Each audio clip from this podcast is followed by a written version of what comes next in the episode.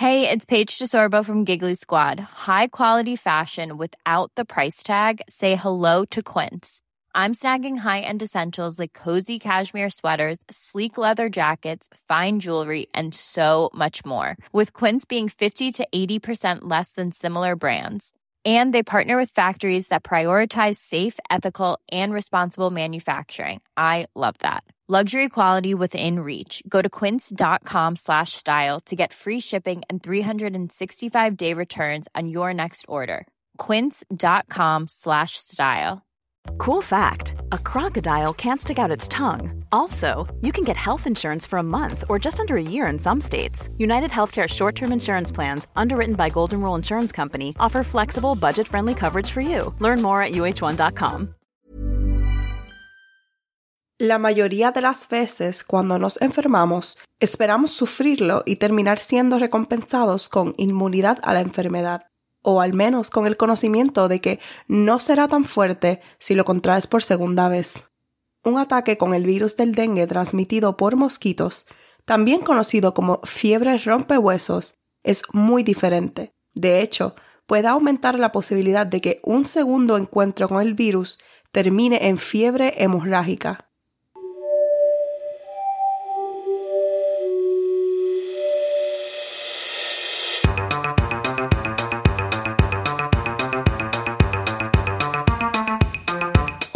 Y bienvenidos a Tiny Vampires, un podcast sobre enfermedades, ciencia e insectos chupasangre.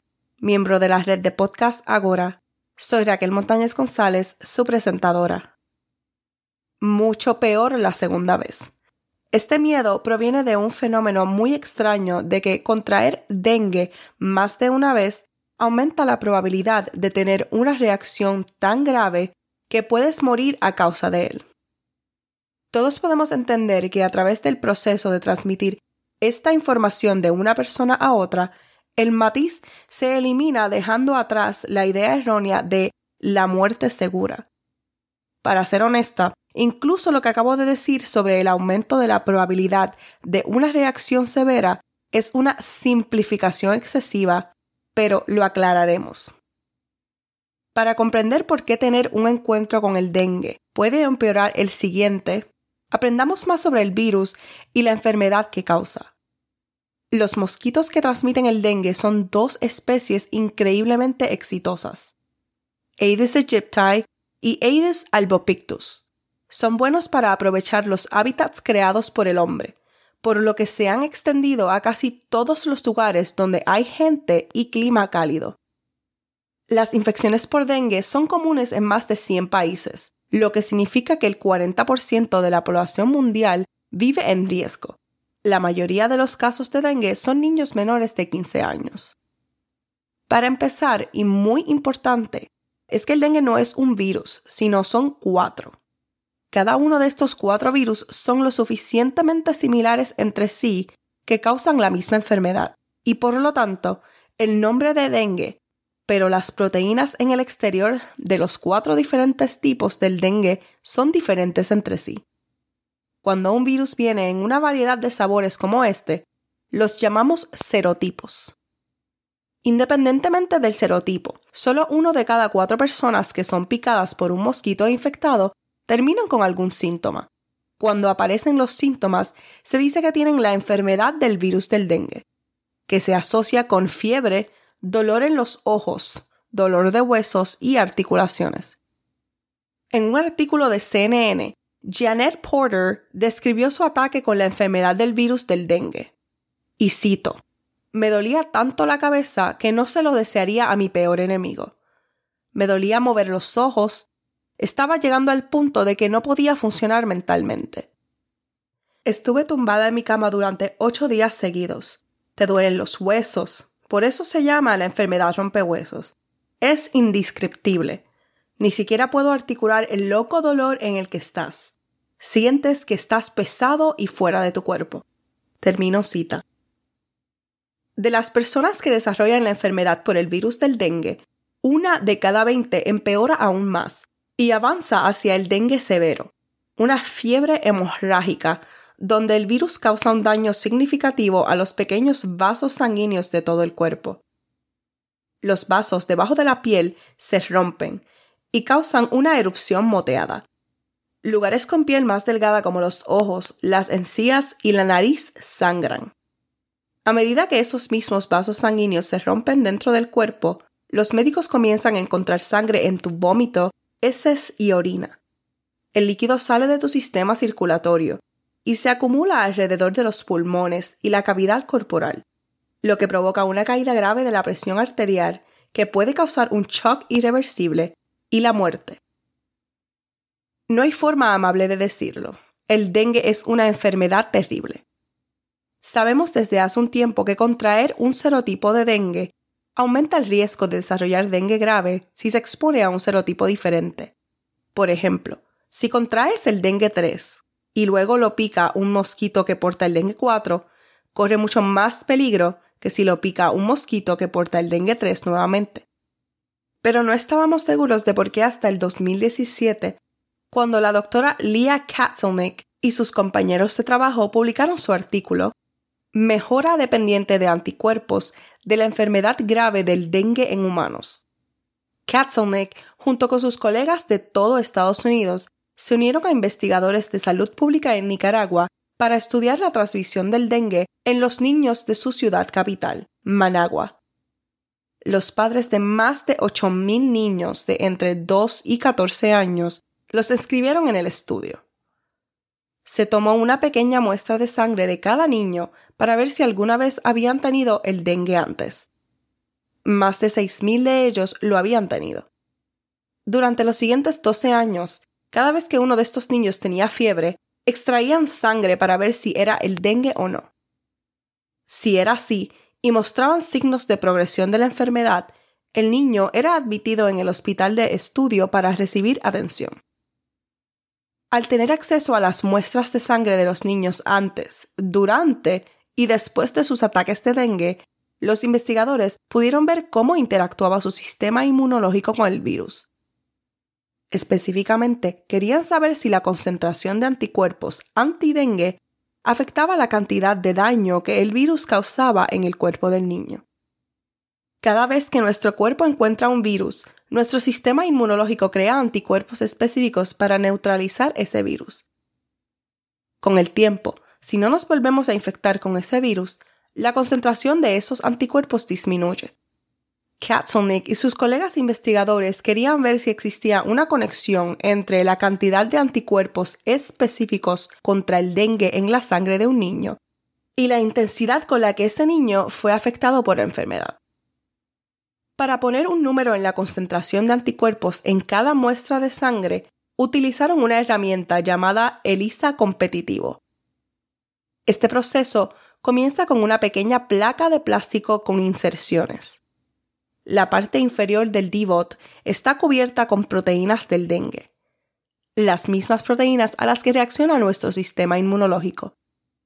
Aquí es donde entra la parte competitiva una cantidad medida del suero del paciente, la parte de la sangre que contiene los anticuerpos, se agrega a la placa.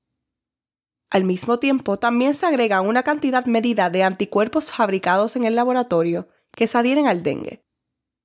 Estos anticuerpos fabricados en el laboratorio son especiales porque tienen un poco de enzima adherida.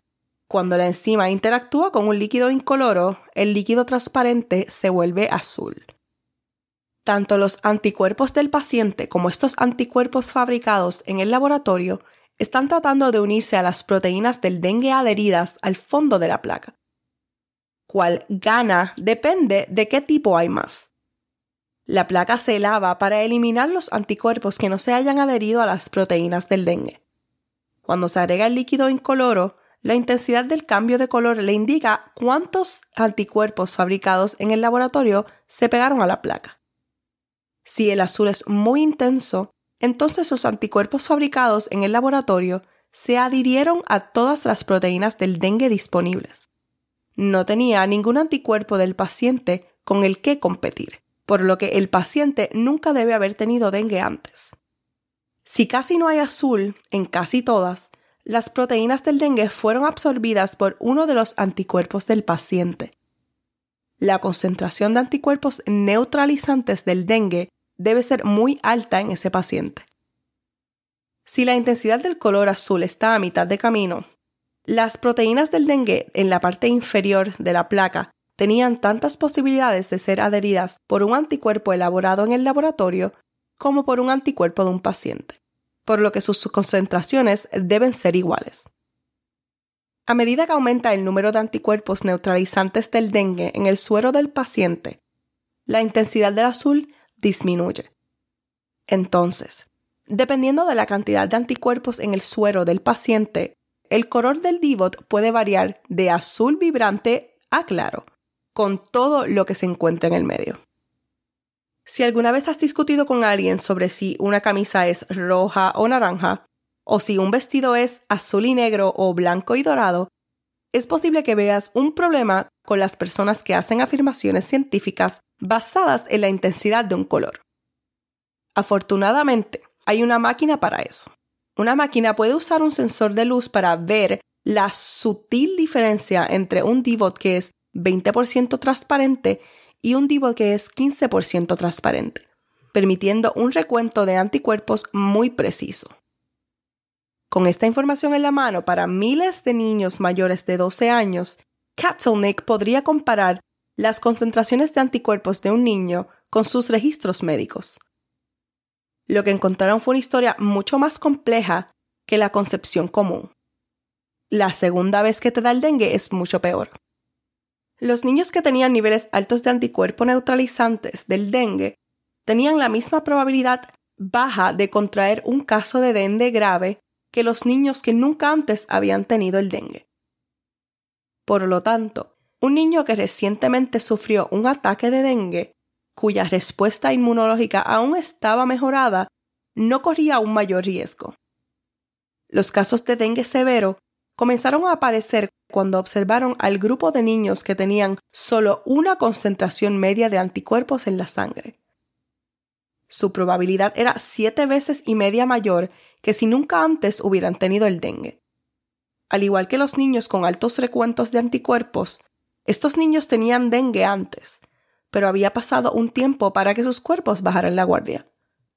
Sus niveles de anticuerpos cayeron de un nivel alto a uno medio, y cuando ese fatídico mosquito picó, no hubo suficientes para neutralizar el virus, pero había suficientes para adherirse a los virus.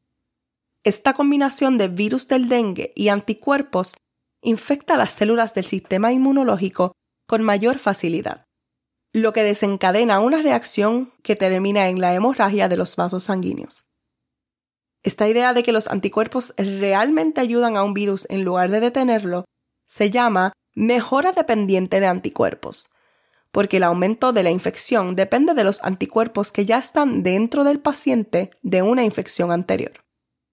El último grupo de niños, los que tenían concentraciones bajas de anticuerpos, no tenían un riesgo mayor de desarrollar dengue severo. Este resultado da crédito a la idea de la mejora dependiente de anticuerpos. Con pocos anticuerpos disponibles para ayudar al virus, no hay un refuerzo infeccioso. Entonces, lo que descubrieron los investigadores fue que los niños que nunca antes habían sido infectados rara vez tenían un caso de dengue severo, porque nunca antes estuvieron expuestos al virus y no tenían los anticuerpos en su cuerpo para darle al virus el impulso potencialmente mortal. Los niños que se recuperaron recientemente de un encuentro con el dengue estaban protegidos por sus altos niveles de anticuerpos remanentes que mantuvieron sus capacidades neutralizantes en grandes números. Los niños que se infectaron con dengue y luego tuvieron años para que sus niveles de anticuerpos disminuyeran, vieron su riesgo de una infección de dengue grave multiplicado cuando esos anticuerpos mejoraron la capacidad del virus para infectar sus células. Los niños que tuvieron aún más tiempo entre infecciones, lo que permitió que sus niveles de anticuerpos cayeran demasiado bajos, volvieron a tener un riesgo bajo. Este avance fue financiado por el gobierno de los Estados Unidos a través del Instituto Nacional de la Salud, o NIH por sus siglas en inglés, y fue aprobado por el Ministerio de Salud de Nicaragua. No existe un tratamiento real para el dengue, solo cuidados de apoyo. El seguimiento de estos niños nicaragüenses mientras superaban los brotes de dengue en su ciudad nos dio una gran idea de por qué algunas personas tienen fiebre y están bien después de unos días, mientras que otras sufren y mueren.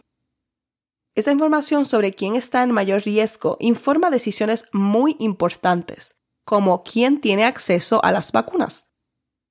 Existe una vacuna contra el dengue, pero solo está disponible para personas que han tenido una infección por dengue anteriormente. Esto se debe a que la vacuna puede impulsar a alguien desde el peligroso nivel medio de anticuerpos hasta el rango de neutralización. Pero para alguien que nunca ha tenido un encuentro con el virus, la vacuna corre el riesgo de ponerlo en ese rango medio de anticuerpos, y por lo tanto, ponerlo en mayor riesgo de lo que estaría sin la vacuna. Como puedes ver, esto coloca a la vacuna en condiciones de hacer el bien a una parte no insignificante de la población mundial que ya ha estado expuesta al virus, pero si no se regula, también podría causar mucho daño.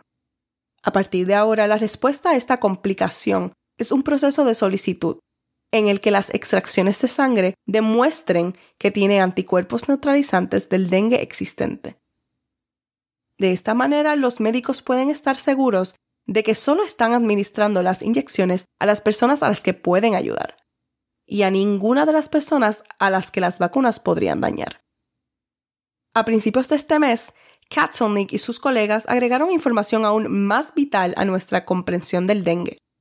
Sabiendo que el dengue y el Zika están estrechamente relacionados, volvió y volvió a analizar todas las muestras de los niños nicaragüenses, pero esta vez para ver si una infección con el Zika podría causar esta mejora dependiente de anticuerpos en futuras infecciones por el dengue.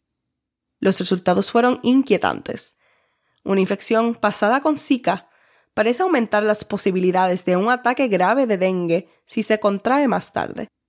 Debido a que hay vacunas contra el Zika en desarrollo, esta nueva información deberá tenerse en cuenta. Gracias a la música y el sonido de Title Card por nuestra música de introducción y salida. Hasta aquí el episodio de hoy. Hasta la próxima.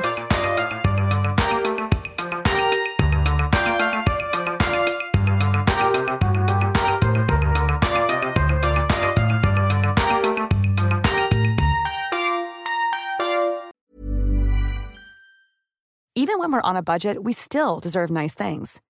Quince is a place to scoop up stunning high-end goods for 50 to 80% less than similar brands. They have buttery soft cashmere sweaters starting at $50, luxurious Italian leather bags, and so much more. Plus, Quince only works with factories that use safe, ethical, and responsible manufacturing. Get the high-end goods you'll love without the high price tag with Quince. Go to quince.com/style for free shipping and 365-day returns.